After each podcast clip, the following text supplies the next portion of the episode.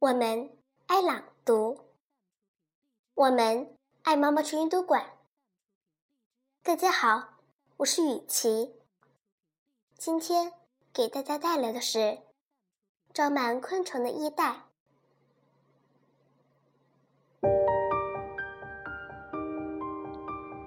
一八二三年十二月二十二日，著名昆虫学家法布尔。出生在法国南部一个名叫圣莱昂的小村子里。村子里小溪纵横，花草丛生，附近丛林中鸟栖成居，各种可爱的小动物跑来跑去。法布尔从小就对小虫子非常着迷。一天傍晚，暮色笼罩了田野，爸爸妈妈忙完农活正要回家。却发现法布尔不见了，他们不由得着急起来，在田野上边跑边呼喊儿子：“妈妈，我在这儿呢！瞧，我抓到了那只会唱歌的虫子。”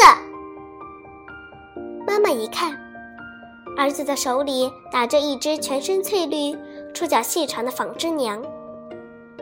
三天前，法布尔就告诉他。花丛里经常传出一种动听的声音，不知是谁在唱歌。现在他终于找到了这位歌唱家。八九岁的时候，父亲叫他去放鸭子。他把鸭子赶进池塘以后，就去水边逮蝴蝶、捉甲虫，或是蹲下来，静静地观察奇妙的水底世界。漂亮的螺壳，来回穿梭的鱿鱼，五彩缤纷的蠕虫。有一次，法布尔正在细心地观察周围的一切，忽然，一只闪烁着金属光泽的小甲虫从他眼前掠过。呵，真漂亮！他边叫边用小手扑过去，敏捷地捉住了它。这只甲虫比樱桃还要小。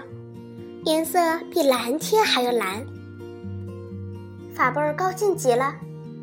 他把这个小宝贝放进蜗牛壳里，包上树叶，装进自己的衣袋，打算回家后再好好欣赏。这一天，他还捡了好多的贝壳和彩色的石子，把两个衣袋塞得鼓鼓囊囊的。夕阳西下。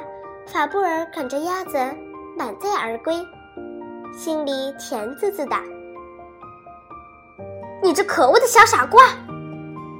法布尔一回到家，父亲就怒气冲冲的责骂他：“我叫你去放鸭子，你倒好，只顾自己玩，捡这些没用的玩意儿，快给我扔了！”母亲也在一旁厉声的责备。捡石子干什么？撑破了裤兜，老师这小虫子，不叫你的小手中毒才怪呢！法布尔难过极了，眼泪刷刷的往下掉，很不情愿的把心爱的小宝贝放进了垃圾堆。可是父母的责骂丝毫没能阻止法布尔对昆虫的迷恋。以后每次放鸭子。他仍然兴致勃勃的捡那些没用的玩意儿，背着大人把衣袋装得鼓鼓的，躲起来偷偷的玩。正是这种对昆虫的痴迷，把法布尔引进了科学的殿堂。后人为了纪念法布尔，在为他建造的雕像上，把两个衣袋做得高高的鼓起，好像里面。塞满了许许多多昆虫。